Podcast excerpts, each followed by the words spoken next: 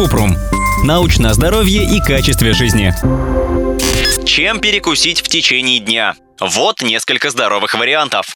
Овощи и фрукты. Заранее нарезаем овощи на кусочки, кладем в контейнер или ланчбокс, внутрь шпажку. Фрукты можно взять целиком или нарезать на кусочки размером на укус. Например, яблоки ломтиками, виноград – небольшие кусочки дыни.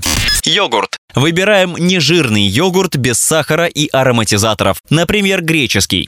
Орехи. Важно следить за размером порции. Не больше горсти в день. Это примерно 30 граммов. Лучше отказаться. Соленые, ароматизированные или обжаренные в сахарной или кокосовой глазури. Сыр. Из сыров лучше брать твердый, с низким содержанием жира. Хлеб и хлебцы. Нарезаем питу на полоски. Хлебцы выбираем цельнозерновые, например, ржаные или рисовые. В качестве соуса для закусок можно взять хумус с пониженным содержанием жира.